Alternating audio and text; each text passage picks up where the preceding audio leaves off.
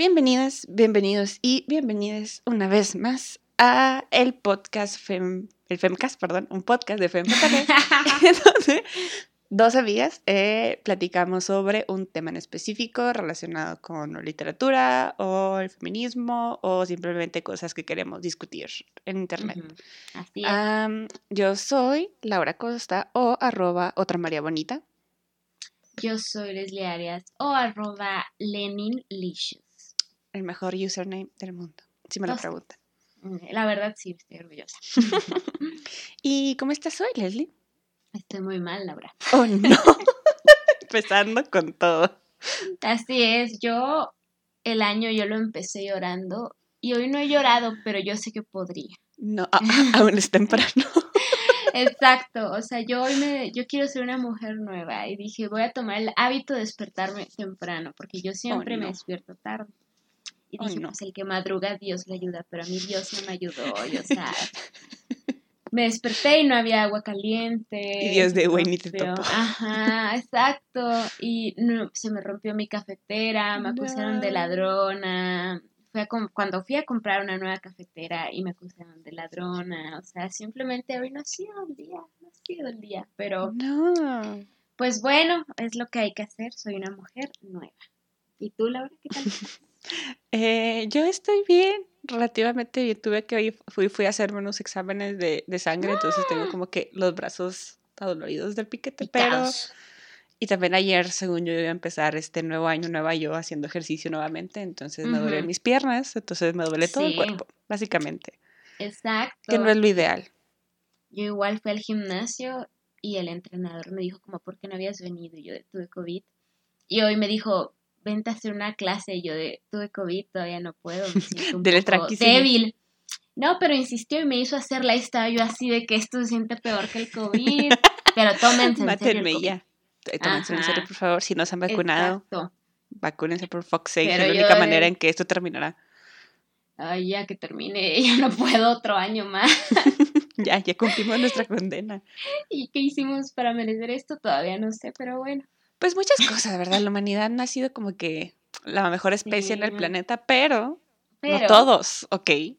Regresenme a mis años, mis 20, por favor. Ajá, sí se extraña. Como hace unos 10 años creo que tenía menos preocupaciones. Mi única preocupación eran los hombres, que igual eran terribles, pero al menos, pues, Eso al menos sigue igual. al menos si me terminaban no me quedaba pues sin comer. ¿Me explico? Si ahora me quedo sin trabajo, pues ya, ya valió todo. Hay, hay Pero, peores ujú. consecuencias.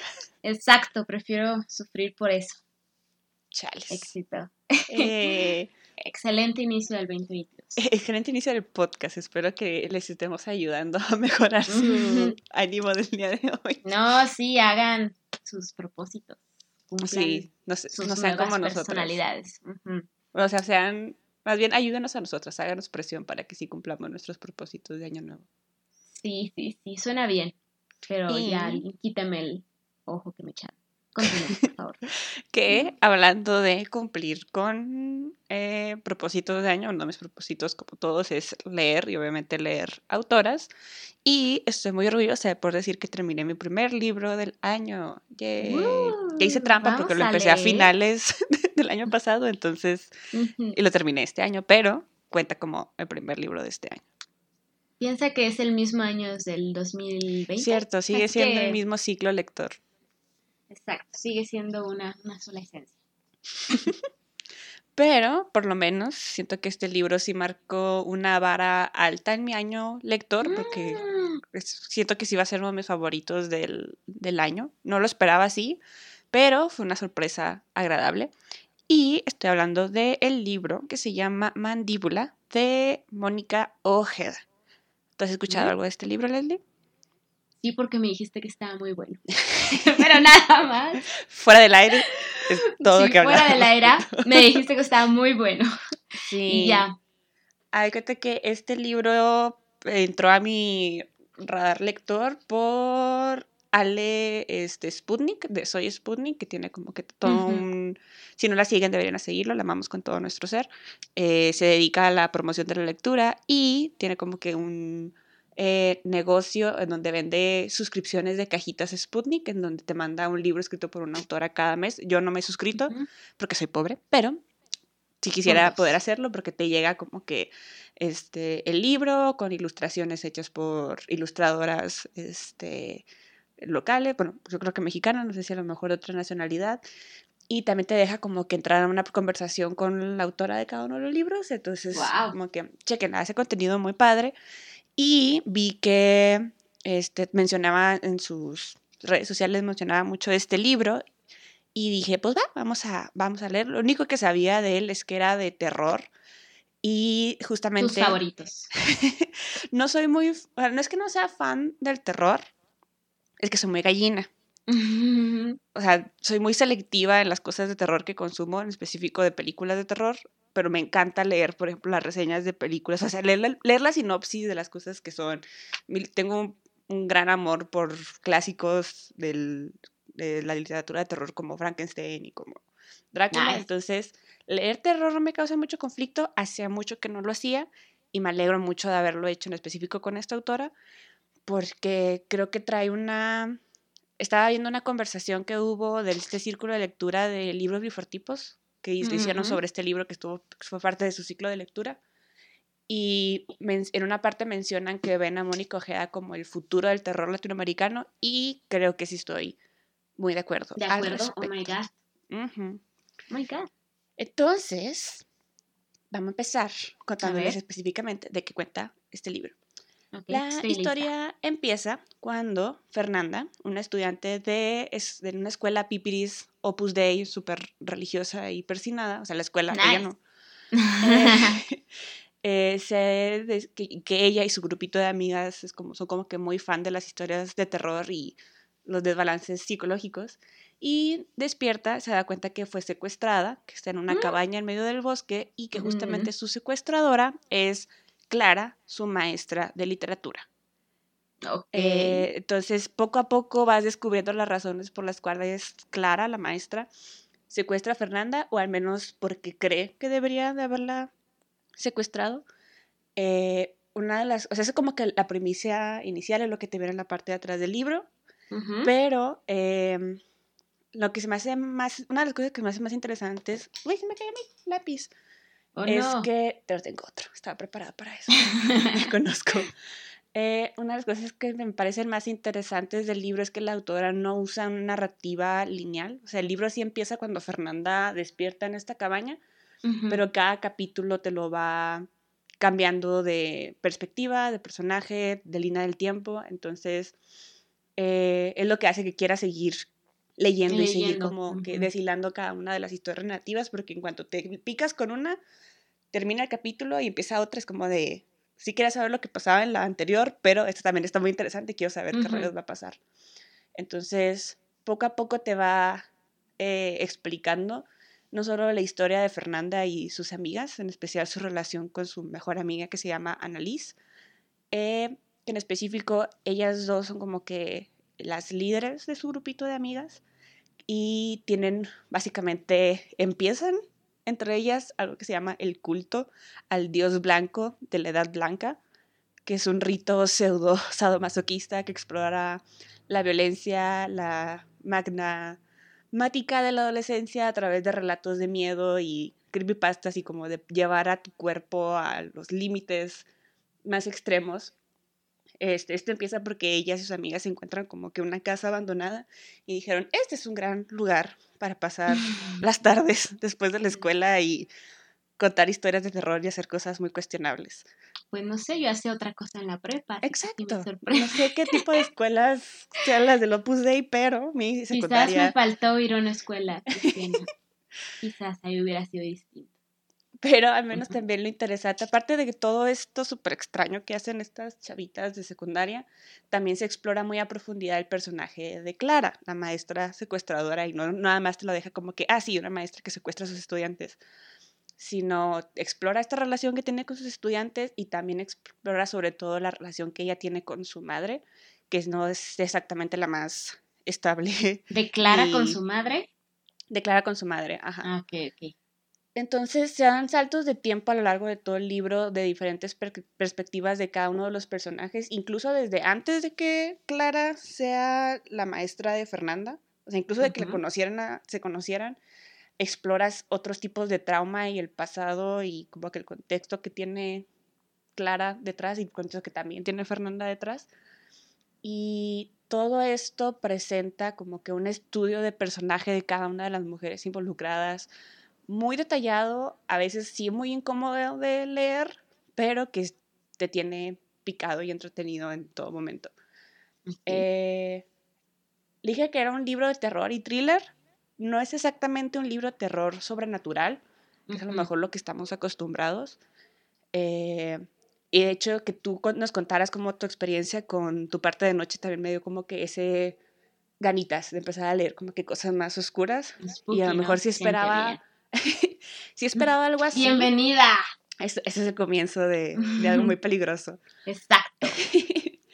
Pero por lo menos este libro no son, no habla de aspectos sobrenaturales, ni es un estilo como Katzenbach, que es como que súper bestsellerino. como que, Sí, o sea, no, no es cliché. O sea, la, la, autora sí toma recursos que son claramente inspirados en cosas como el terror cósmico de Lovecraft, que también es muy mencionado Lovecraft en el libro y cómo las morritas están traumadas con, con esta manera de escribir relatos de terror. Ok. Pero se hace una exploración muchísimo más profunda y en mi parecer muchísimo más interesante relacionado con el potencial del terror femenino, en específico el terror como corpóreo, eh, un terror que es real y que podemos ver y que podemos sentir diario sin la necesidad de una ouija o de este, unirte a un verdadero culto con ritos este, oscuros, etc. Eh, a lo largo, o sea, en todo este contexto de terror y tensión y cosas desagradables, se exploran temas como la familia, los rasgos madres e hijas, tanto Clara la maestra con su mamá, tanto Fernanda con su mamá, como Annalise con su mamá, eh, obviamente temas de sexualidad, porque quieras o no, creo que cuando se tienen menciones de adolescentes en este como que etapa justamente de transición, eh, no, no, exactamente para sexualizarlas, pero sabes que es una época hormonal. Entonces, y si estás haciendo una exploración profunda de personajes, pues lo tienes que mencionar. También habla de violencia, de la amistad, de hermandad, de relaciones entre mujeres. Eh, pero es todo esto nunca con la intención de romantizar, creo que por el contrario, se habla desde un punto muy crudo, en el sentido de que te puedes sentir identificada, pero no quieres admitir que te puedes sentir identificada. Es como que explorar estos pensamientos y cosas que... Es, es leer como si llevaras todas estas dudas o cuestiones al límite y ver cómo lo cómo puede afectar las vidas de las personas, ¿no? Si en realidad se dejan llevar por todas estas dudas y transiciones y no tener miedo y sí tener miedo a la vez, etc. Eh, en específico, el personaje que introduce como que estas cuestiones de historia de terror y de llevar las capacidades mentales y físicas hasta sus límites es Annalise, que es la mejor amiga de Fernanda que básicamente sí la líder del grupo, o sea, sí la identifican como que, oh, la más bonita, oh, la más... La Regina George. La Regina, la que todos quieren ser como ella. Claro, yo en la prepa. Obviamente, por eso somos mejores amigas. y, es interesante cómo sabes de Annalise únicamente desde la perspectiva de los personajes que están a su alrededor. Porque, por ejemplo, de los otros personajes sí te deja, sí te habla más como que de su pasado o como conversaciones con otras personas. Pero de Annalise, como que la historia gira alrededor de ella y conoces, pero ella no te lo está contando, es como que... Ok. La manera en que, lo, ven los demás. Ajá, o sea, por eso incluso no, o sea, no puedes saber si lo que te están contando los personajes sobre ella es cierto, ¿no? O no. Exacto, y también, también porque es que no quiero spoilear muchas cosas porque es un libro que ¡Ah! entre menos sepas es mejor. Sí, justo googleé la portada para ver cómo se ve. Pero también habla mucho de esta manipulación que pueden tener los personajes sobre la perspectiva de otros de los personajes del libro. Entonces, sí, es a la vez como que no puedes confiar mucho. Estás leyendo como que textos muy crudos y sientes que sí son muy genuinos de cada uno de los personajes, pero a la vez te queda esta duda de ¿me están diciendo la verdad? ¿Están siendo manipulados o me están manipulando a mí como, como, lector? Entonces sí es como que súper tricky estar al pendiente de, de todas estas cuestiones. Y algo eh, interesante de Annalise es que creo que ella es la que perpetúa el, el como que desbloquear este filtro de sus amigas adolescentes de como sí hay que hacer cosas malas, entre comillas, bueno, sí son cuestionables, pero como que sí hay que juntarnos después de la escuela y en lugar de hacer cosas normales de adolescentes, vamos a ponernos a decir historias de terror que nos hagan de verdad, verdaderamente tener, miedo. o sea, miedo sincero y hacer cosas peligrosas y ponernos en peligro, etcétera. Y ella es la que va poniendo como que este pequeño culto entre ellas y crea esta imagen del dios blanco que si te lo explican de una manera. O sea, Ajá. sí, como esta morra Annalise, o sea, wow, va con su capacidad de... imaginación en la secundaria está excelente. Sí, sí. Hubiéramos sido grandes amigas. Yo fantaseaba con una monja que se aparecía en la escuela y así. Bueno, este chaval lo hacía con un dios blanco que al parecer. Es yo criticándola, yo criticándola aparte. Quedé como payaso.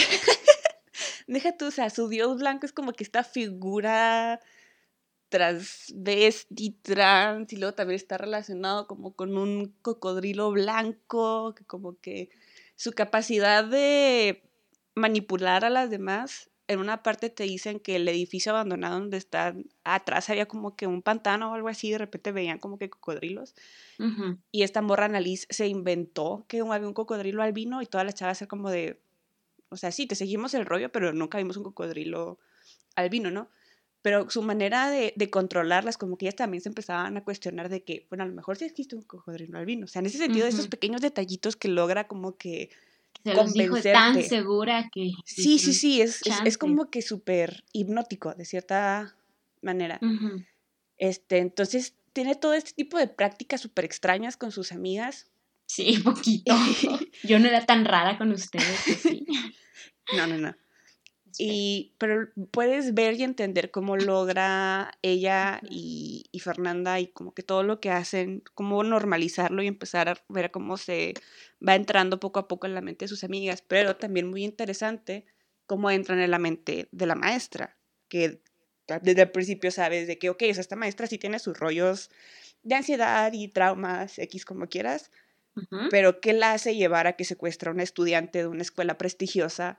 Sí, exacto, no está tan fácil. Tienes como que ese misterio inicial de, pero ¿por qué la secuestró? Quizás fue el desempleo y pues la necesidad. No, no, o sea, era su maestra, tenía su trabajo y era como que la pagaba. Ah, de repente dijo la, la La voy a secuestrar, ajá. Entonces, desde un principio te quedas de, ok, pero ¿por qué sabemos que esta chava a lo mejor sí buleaba a la maestra, pero la buleó a un hasta un punto de tener que, que romperla hasta ese punto? Entonces todo, el libro quiere estar como que sabiendo qué rollo está pasando y luego te van saltando de líneas en líneas. Tú de maldita sea. Y es como, esto es muy interesante, quiero saberlo, por favor, ya explíquenme.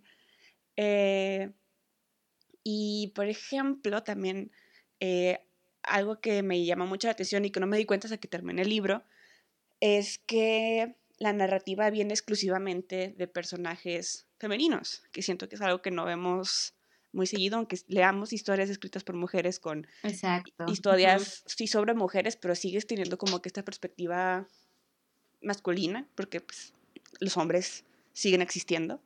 Oh, yo.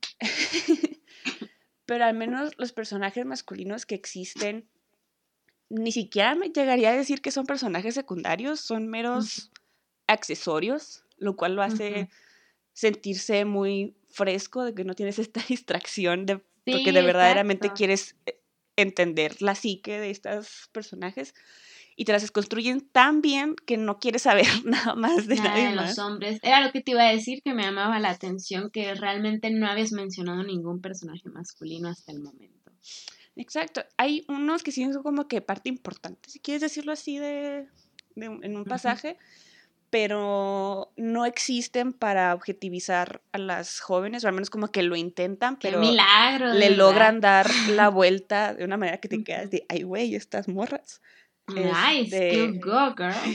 Lo que más exploras es la, la presión que ellas mismas exploran y que viene meramente de ellas mismas y entre ellas y entre sus padres y como que entre su sociedad y pues sí, su estatuto de de chavas que están en una escuela exclusiva de mujeres y que pues tienen que aprender a, a lidiárselas y siguen una Señorita. a convertirse en una señorita en un contexto, sí, muy privilegiado y que también a la vez les pone como que muchas este, expectativas y la manera en que también ves cómo los, las tratan sus papás y o sea, logras entender, sí logras como que imaginártelas muy bien de, son estas morras que estaban aburridas en su vida privilegiada y saliendo de su escuela de puras morras, pues se siguen a... Eh, van a explorar cosas muy extrañas. ok, ok. Y también cabe mencionar que la manera en que está escrito el libro, eh, la autora se toma muchas libertades, creo que en cuestiones de estructura y formato, porque tienes diferentes esquemas en cada uno de los capítulos, porque, o sea, así como el libro tampoco es lineal, cada capítulo a veces sí te habla así como de, ah, esto pasó, este diálogo, ta, ta, ta, ta, ta. Eh, pero también hay veces que no hay pausas, que me recordaba mucho a temporada de huracanes. Ajá, también me una lectura, ajá, como que es súper activa, tienes que estar súper al pendiente porque no hay pausas, no hay puntos, no hay párrafos, porque es como si verdaderamente estuvieras en la mente de, de Fernanda o de Clara, en donde están pensando a la vez muchas cosas y a la vez te está diciendo lo que están viendo, pero lo que están pensando y como que lo que están escuchando, entonces es como que muy muy rápido y si pierdes el hilo se te, se te va y tienes que volver a empezar desde más o menos donde, donde podías. Y también me recuerda mucho a, no sé si leíste Rayuela. Eh, no, cuando estaba más morrita lo empecé a leer, pero no lo acabé. Bueno. Pero tú sí. en Rayuela hay un capítulo que nunca se me va a olvidar, porque sí lo empecé a leer y así como que qué rayos está pasando, en donde da de cuenta que lo te están contando dos historias al mismo tiempo y se van saltando, este, ¿cómo se llaman? Un, párrafo está hecho de estrofas, no son estrofas, son... Ah, ¿verso? Mm, no, renglón. Entonces, cada renglón, o sea, el renglón 1 es una historia, y luego el renglón 2 es otra historia, el renglón 3 es con la continuación del renglón 1. Entonces, yo como hasta la mitad de la primera página no sabía qué rayos estaba pasando, hasta que ya le agarra el, rollo de que, ah, primero tengo que leer como que los, los renglones nones y luego leer los renglones pares para poder entender las dos historias por separado. Okay. A veces me recordaba un poco a, a Rayuela en ese sentido de que te están contando como que dos líneas de pensamiento al mismo tiempo dentro de una misma acción, dentro de un mismo capítulo, y luego se termina y empieza otro capítulo de otra historia. Entonces, sí suena un poco mm, demandante. Y sí es un libro demandante, pero en un sentido de que no es, este, no te reboruja, pues. La, autora, aunque te experimenta con estos formatos de, escritura, siento que sí te va muy de la mano, pero se siente como si te llevaran de la mano en un túnel súper oscuro, donde no puedes ver absolutamente nada pero sabes que, que, alguien te está guiando. No sabes a dónde, pero sabes que alguien te está guiando. Así es como me sentía a lo largo de todo, todo el libro. Eh, eh, eh, de aquí veo mis notas. Ah. sí me están dando ganas de leer. La neta es, muy interesante. ya con que sea spooky ya. Me ya me tiene en la bolsa más bien. Porque, o sea, la parte que sí te habla como de creepypastas y a lo mejor de estas historias así sobrenaturales, es interesante que son por la voz de las eh, morritas, porque están ambientado pues de manera moderna, se están diciendo de que literal, ah, entré a internet y leí esta historia y te cuentan la historia. Es como, ah, pues yo podía buscar la historia en internet. Nada muy Rosa Guadalupe que dicen en la red social. En la red este, social. Ocurrió porque así hablamos los jóvenes. No, aquí siento que sí es una modernización que no se ve muy seguido porque justamente es eso de los autores que no saben cómo funciona verdaderamente el Internet. Pero aquí creo que sí una modernización muy adecuada de cómo sí funcionan las redes sociales y encontrar cosas extrañas en Internet.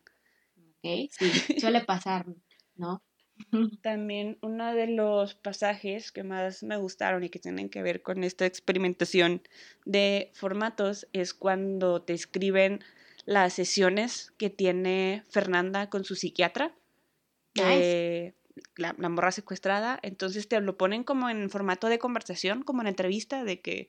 Fernanda, dos puntos esto, psiquiatra, dos puntos esto. Pero todos los espacios del psiquiatra están en blanco. O sea, entonces nada más estás, estás leyendo lo que está respondiendo Fernanda. ¿Qué? Extraño. Es muy extraño porque te dejan, es, o sea, incluso nunca sabes si el psiquiatra es hombre o mujer, por ejemplo. O sea, no sabes O si es real incluso, O si es real incluso. Entonces sí te quedas de...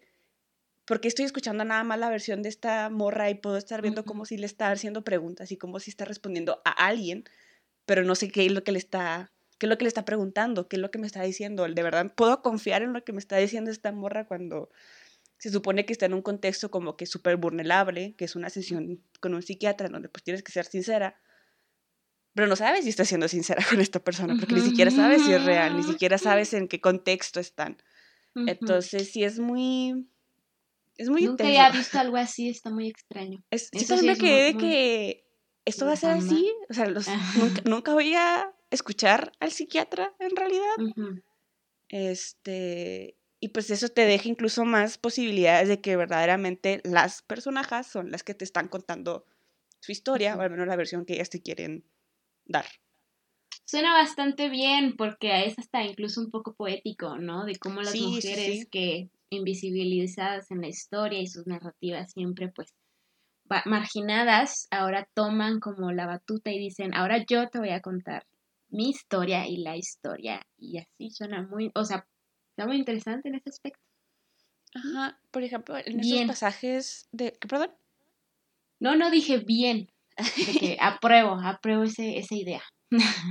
Por ejemplo, en estos pasajes del psiquiatra, no sé si era la intención de la autora, pero pues se tiene esta deuda histórica, ¿no? En donde la academia de la estudio mental eh, ha silenciado como que las mujeres en muchos sentidos, en los que decían de que, ah, solo está loca y la metían en un psiquiátrico cuando en realidad nada más estaba un poco deprimida o nomás necesitaba como que actividad que fuera fuera de la casa, ¿no? En ese sentido. Entonces, el hecho de que aquí se le quite la voz al psiquiatra en lugar de a la paciente, siento que, que dice bastantes de la manera en que la autora quiere reflejar a los personajes y más si se trata de personajes jóvenes que están en un proceso, pues en una etapa muy importante de, pues, de transición y de crecimiento y de darse cuenta de sus limitantes en el mundo y sus limitantes corpóreas y este se habla mucho como que de este juego contra la muerte en donde te hace reflexionar mucho de cómo a veces los adolescentes no Ah, miden este pues que no tienen miedo a morirse o que hacen cosas de que a lo baboso cuando no, no ven estas Ya. consecuencias reales y tangibles. O sea, si los puedes sentir aquí, si es como de morra. ¿Qué están Ya haciendo? cuando no?" te preocupa tu seguridad y tu muerte, te das cuenta que ya envejeciste. Ajá, te das cuenta que hiciste muchas cosas muy cuestionables, entonces. Exacto, ya. No lo hagan, compa. sonar la canción de Teenagers de My Chemical Romance de fondo. En todo este libro ese es el soundtrack. La neta que, que sí. Eh, se da Teenagers. Ah, Y es- luego nos hacen copy strike. Sí, es lo que pensé. Yo sé que My Chemical Romance está muy atento de nosotros. Of course. Este, en general, sí admito que no creo que es un libro para todos. Ok. Algunas de las críticas que vi al respecto decían que tenía un lenguaje como que muy pretencioso, entre comillas, que yo ay, la verdad, ay, hola. O sea, no Exacto. puedo creerlo. yo no estoy absolutamente de ¿Cuántos acuerdo. O sea, si ¿Han un hombre lo hubiese escrito, Paz? exacto, seguro si un hombre lo hubiese escrito, no estarían diciendo eso, pero Ajá. Anyways, eh, yo siento que usa el lenguaje este, necesario. O sea, no lo veo ni fuera de lugar, ni como que se quiera bajar de nivel para poder hablarte de una manera más coloquial, ni que se quiera subir de nivel para hablarte de una manera más elaborada. Sí toma aspectos muy poéticos de vez en cuando, pero creo que son muy Es puntuales. parte de la literatura también. Ajá, o sea, es, es, es darte cuenta de metáforas y similitudes que no habías pensado tú mismo y que siempre han estado ahí. Es como de la manera en que me lo está poniendo, pues me, me lo hace imaginármelo completamente. Eh, como mencioné, sí es un libro que requiere de tu atención, creo que más bien, o sea, demanda de tu atención, demanda que estés pendiente y que estés escuchando y que estés como que, que sí le pongas atención, ¿no? Lo cual que creo que está bien, o sea, hay libros que sí leen nada más para pasar el rato y, y todo, pero que un libro te demande tu atención como lector, creo que pues es parte de la literatura y es parte de un libro de este tipo que apela mucho al imaginativo, no tanto como de, oh, imagínate un castillo y arcoíris y unicornios, sino un, un imaginativo que es como exponenciar muchas cosas que ya tienes dentro de ti que no quieres explorar. Y es aquí como de, ok, no lo quieres hacer, vamos a hacerlo juntos y vamos a... Ajá, explora mucho estos miedos y ansiedades y depresiones que eh, siempre hay que ir a terapia, pero que también puedes explorar de otros tipos de, de maneras como que con estos libros. Eh, y algo que me gusta mucho y creo que tú también sabes, de al menos de mis costumbres lectoras, a mí no me gusta mucho los libros como que súper descriptivos y súper aburridos. Entonces, que aquí te den a ti como lector la oportunidad de tú imaginarte muchas cosas y nada más describirte como que emociones. Siento que... No darte tanto detalle. Ajá, no darte tanto detalle. Es como de la autora diciéndote, no, o sea, confío en ti, quiero que exploremos esto juntos y quiero que tú lo imagines de la manera que tú quieras de la manera que más te dé miedo o que menos te dé miedo. Es tú, tú escoges. Yo solamente estoy aquí como moderadora, básicamente. Eh, en general, no, como también he mencionado, no soy experta en terror. He leído muy poco terror y he visto muchísimo menos películas. El terror está en de todas formas. Pero sin duda sí concuerdo con quienes dicen que, se, que este libro se trata de un terror redefinido y que de, de cierta forma redefine la voz y la escritura latinoamericana, porque la escritora creo que, creo que es de Ecuador. Eh, y a la vez es... Porque googleé la portada. a la vez es un terror, creo que refinado, o sea, es crudo, pero te lo escriben de una manera muy refinada, es como que es de terror corpóreo y ordinario que hace que incluso sea más terrorífico porque sabes que ese terror puede existir dentro de ti en cualquier momento y no tienes que, no te va a aparecer en un evento paranormal, o sea que simplemente es, existe en la capacidad humana, pues. Y no hace uso de recursos como que baratos o sencillos, sino que sí te crea este... Meter un montón de sangre y ya creer que Ajá, o sea, para nada, cuando mencionas Me veo sangre, cada mes, no Exacto. La tomo en mis manos. la siento. La siento.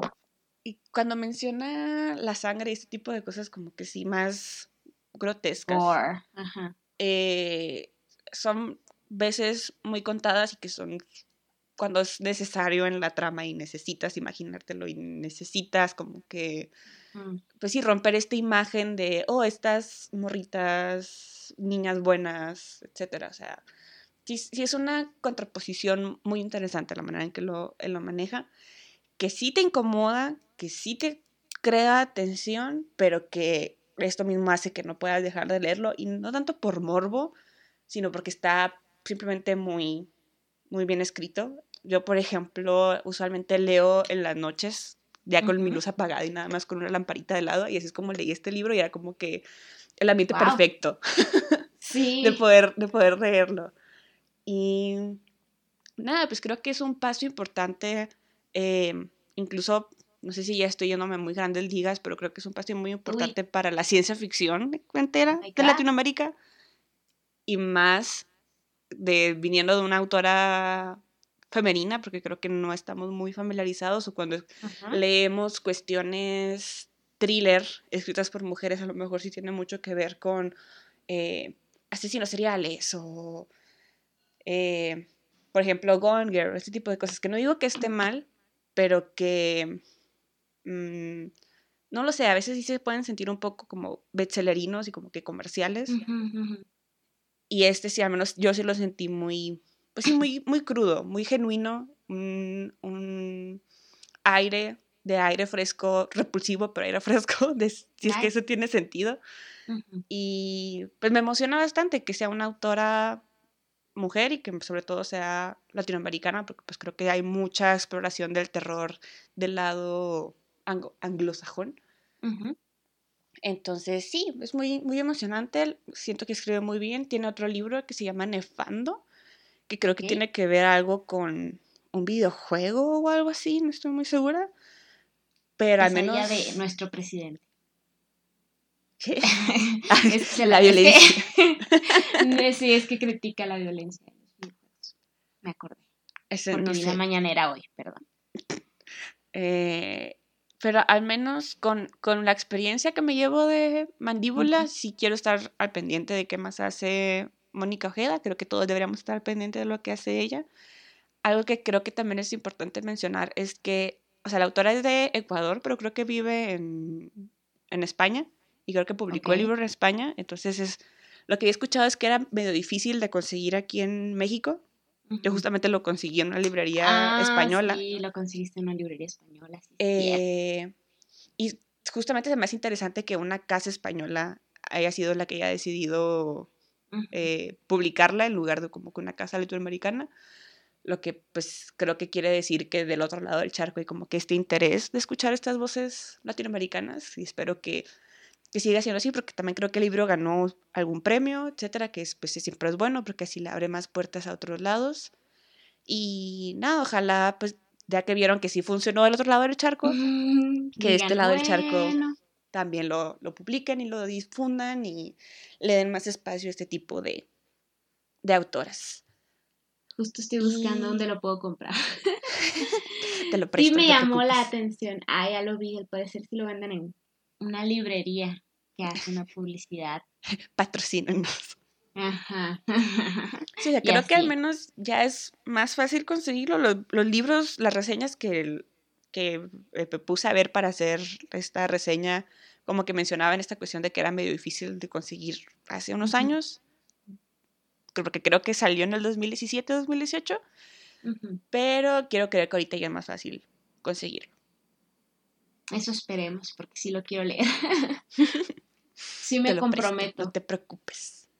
Ay, sí, estaría muy padre. Ya tengo varios libros que has recomendado que agrego a mi lista de lectura. Tú sabes que tener más tiempo libre. Mi biblioteca es tu biblioteca. Ah, sabes que la mía es la tuya. Gracias. Y creo que ya nomás, o sea, ya mi último comentario es que... No, tú date, a mí me está gustando mucho este libro. no, a veces es un pequeño detalle que a mí me causó como que mucho de que, oh, vaya, vaya. O sea, ya ves que a veces, por ejemplo, lees un libro, ¿no? Y ves que la protagonista tiene a lo mejor tu mismo nombre o tiene tu mismo color de cabello, tu mismo color de ojos, ¿no? Son como que esos pequeños detalles que es como de, ah, relatable, Me da miedo lo que vas a decir ahora. Y me da miedo, no sé qué vas a decir. el detalle que encontré en este libro que me quedé como de, oh, mira, qué cosas. Twinsies es que justamente la, maestra tiene el mismo medicamento contra la ansiedad que yo. es el nombre de, un medicamento en específico se menciona. Es como de, ah, yo lo he visto en otro lado. Voy a, a, mi cajita de medicina, es como de, ah, ah mira, ¿qué tal? twinsies de una con una pues maestra que secuestra a sus estudiantes. No sé qué dice eso de mí, pero vayan a terapia. nada más esperemos que no quieras secuestrar a un estudiante. Esperemos que, no. Todo eso bien. Nada más fue como que un pequeño como de, oh, mira, un detallito, para que te sientas identificada con este medicamento en específico. Me preocupaba eh. lo que ibas a decir. Dije, ¿con qué se sintió identificada? Me da miedo todo el contexto del libro, lo no, me sentí identificada con alguien. así de, bro, ¿qué vas a no, no, no, nada más este pequeño como que guiño hacia la normalización, ¿no? De hablar sobre medicamentos para la salud mental. Pero... Eh, au, mi pie se durmió. Continúa. Eh, y pues sí, básicamente eh, para mí esa fue la experiencia de leer Mandíbula por Mónica Ojeda, como mencioné, pues yo empecé el año entonces con un gran boom, con fuertes expectativas. Tengo miedo de los siguientes libros que vaya a leer porque van a ir en contra de, eh, o sea, versus este libro que me gustó bastante, que siento que está, no, le puse, pero le puse cinco estrellas en Goodreads, creo que sí va a ser uno de mis libros favoritos del año y ever. Y pues sí, nada, eso es todo. Esa es mi recomendación. No sé qué opinas tú, Leslie. Pues me gustó de inicio, o sea, a mí me gusta mucho el terror y todo lo que sea como que morboso y así. Entonces me, me llamó mucho la atención la trama, la verdad, ¿no?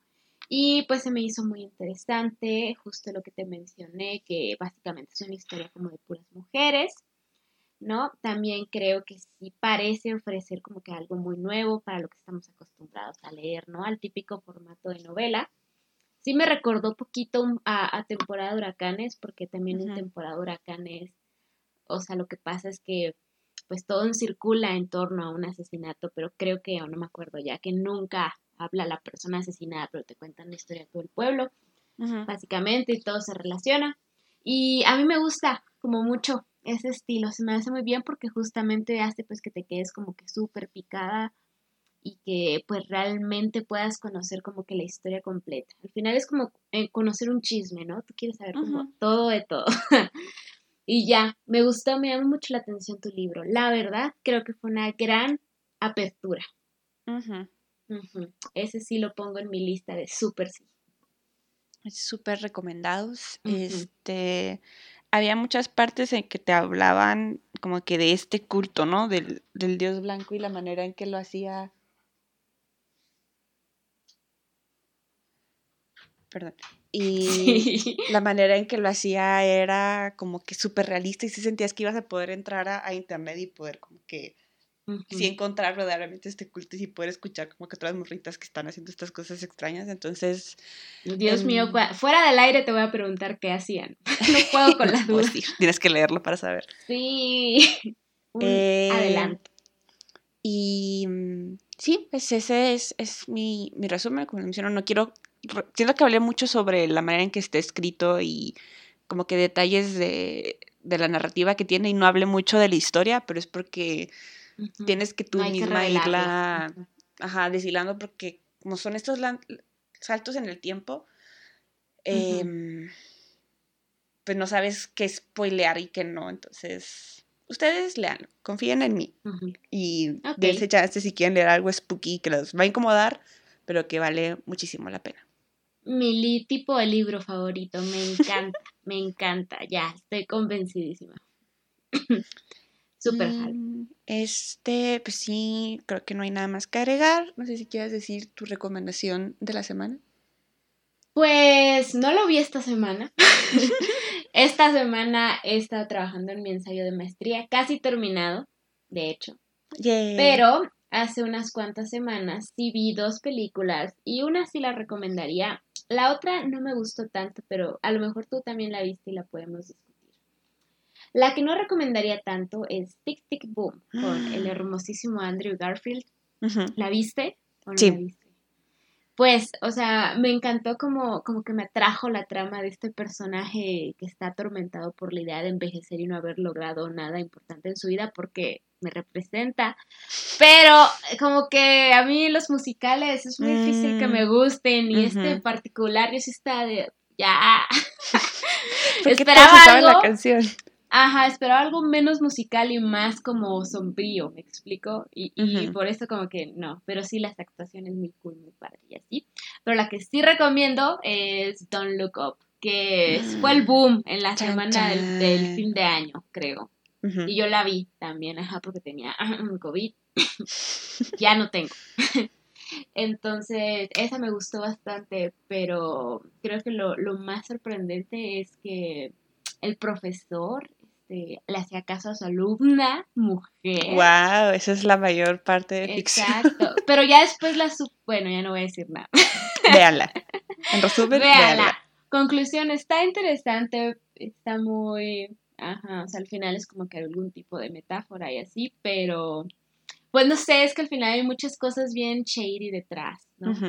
Pues Leonardo, bueno, está ahí ya, véanla. sí la recomiendo. Véanla y véanla de manera crítica y su propia idea. Lo que más me gustó fue el chiste de que el, o sea, la mejor actuación de Leonardo DiCaprio fue en esta película, porque ahí pudo fingir que le gustaban las mujeres de su edad y no las que podrían ser sus hijas, pero sí. ¿Quiénes somos nosotras para Pero cada quien, ¿no? Pero sí, esa sí la recomiendo, Tic Tic Book. Solo si les gustan mucho los musicales, la verdad. Yo soy muy picky con los musicales y ya Pero, ¿y tú, Laura, qué nos recomiendas? Yo les recomiendo una serie que está en mm. Netflix. Son tres temporadas. Hay dos temporadas en Netflix México que se llama Pose, como pose en inglés.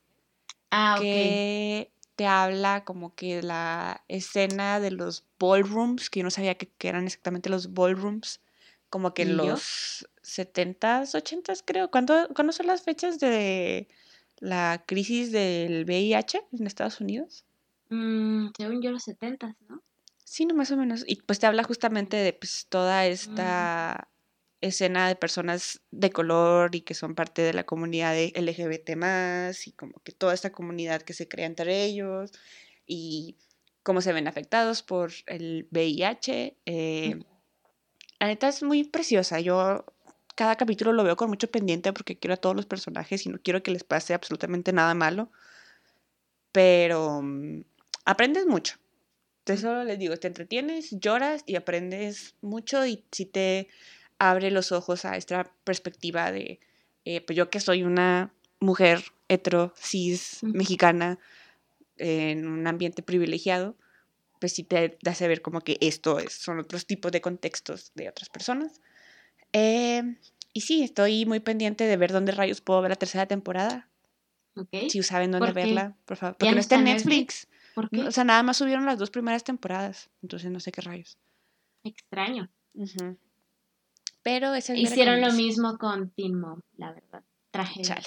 Además te dejan picada. Sí, yo estoy de qué pasó con el papá de la niña, pero bueno. Pero sí, esa es mi recomendación. ya quiero enviar mi ensayo de maestría para por fin volver a ver series. Les juro que voy a pasar un mes sin que mi cerebro sea capaz de generar un pensamiento. O sea, lo voy a atormentar con el descanso hasta que esté harto de descansar. Uf. Sueño divino. Se podrá, estoy segura que sí. Ay, no creo. y, eh, ¿Quieres decir nuestras redes sociales? Así es, las cuales acabo de apuntar porque se me olvida. Ya. Nos pueden encontrar en Twitter como fata-le con doble E, en Instagram como fata.le con doble E también. En Facebook estamos como femfatale y nos pueden, ah no, ya no nos leen en nuestro blog, olvídenlo, pero pueden ver, las notas de CI de este episodio y suscribirse a nuestro newsletter en femfatale.wixsite.com y no se olviden de seguirnos en Spotify, en YouTube, en TikTok. Ah, y noticia. En Spotify pueden darnos su ranking. Sí, pueden ponernos cinco estrellitas si nos quieren mucho, por favor. Exacto, sería un, gran gesto para estas pobres mujeres. Eso y también... creo que nada más se puede en móvil, o sea, si nos si escuchan en en la compu, no se pueden, vayan a su celular y ahí busquen y ahí pueden ponernos estrellitas. Exacto. Y otra cosa que se puede hacer ahora en Spotify, al parecer, es preguntas. Este, puedes responder preguntas que nosotras hermosamente seleccionaremos para ustedes. Que creo que la de ese capítulo puede ser el mismo capítulo anterior, que es qué libro nos recomiendan o qué autora nos recomiendan leer para este año. Perfecto. Ajá. Y pues no sé si tengas algo más que decir. Laura, voy a darnos cinco estrellas ahora mismo. Eh, nada más le quiero mandar un saludo a ah, Ariadna Odette, que nos dejó un comentario muy bonito, que te dice que está poniéndose al tanto del podcast y nomás le quiero decir que ella es la que es maravillosa. Exacto, vamos a hacer un giveaway y te vamos a dar el premio. Super bias, pero no hay problema. No importa.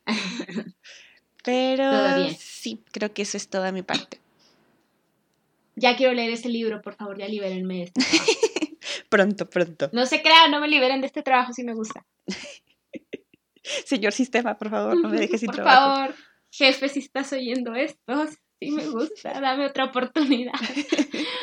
Pero bueno, eso es todo, creo. Así es. Muchas gracias por escucharnos y pues, nos escuchamos en la próxima. Bye. Bye.